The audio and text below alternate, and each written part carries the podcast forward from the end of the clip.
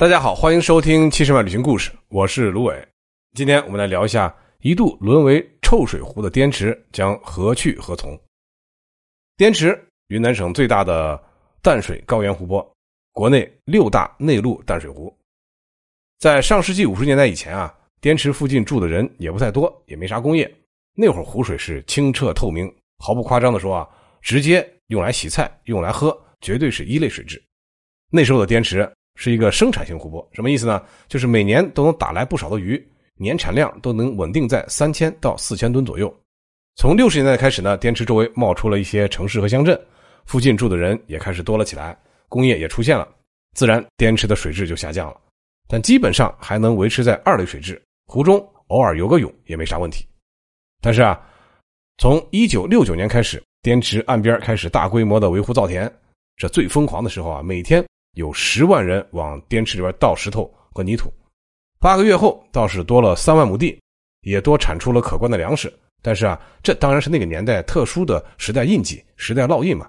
但是与此同时呢，围湖造田、呃修建堤防、引水灌溉这些活动啊，带来的副作用就是流入滇池的河道萎缩、污染，滇池这个湖体的这个交换能力下降，湖里的鱼也都走向了灭绝。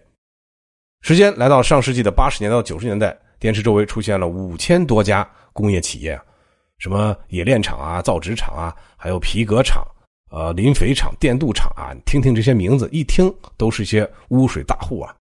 在这一级组合拳之下，滇池的水已经发臭了，就成了无用的脏水，灌溉农田都用不成了，更别提当年洗菜喝的水了。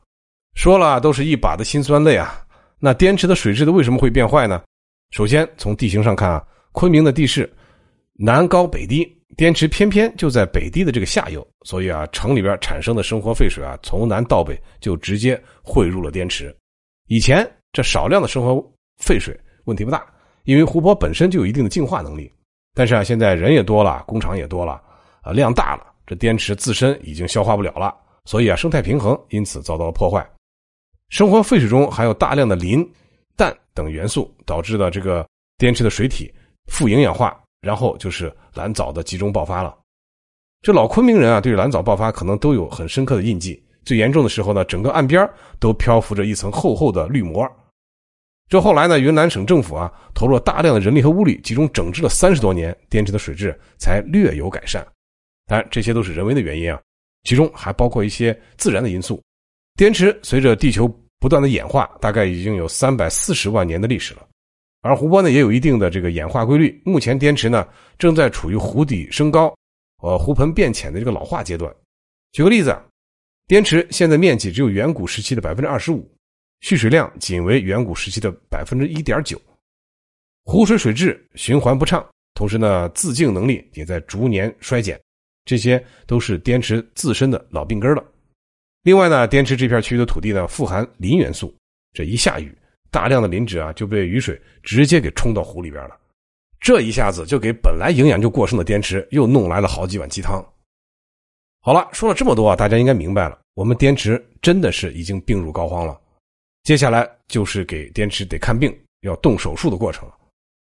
昆明市啊，在二零一七年十二月底关闭了周边七十二个矿山，乖乖，关闭了七十二个矿山啊，修复整理了周边的环境，包括企业和住宅。那么。二零一九年的十一月正式全面禁渔，禁渔时间暂定十年。这个禁渔期和长江是同步的。从生物学角度来看啊，滇池中的大多数鱼类的繁殖周期基本上就是三年到四年之间，因此十年的禁渔期就能保证大多数的鱼类实现两到三个繁殖周期和循环。同时呢，人工放养一些小的鱼苗，这个也初见成效。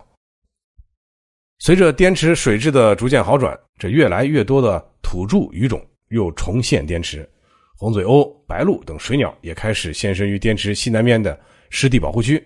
说到这儿，真的令人高兴的是，目前滇池生态啊正在逐步的好转，持之以恒的保护滇池的生态环境，其实才刚刚开始。套用一句俗话说：“任重道远。”好了，关于滇池，我们先聊这么多。感谢您的收听，关注七十万旅行，解锁保姆级游玩攻略，收听更多旅行故事。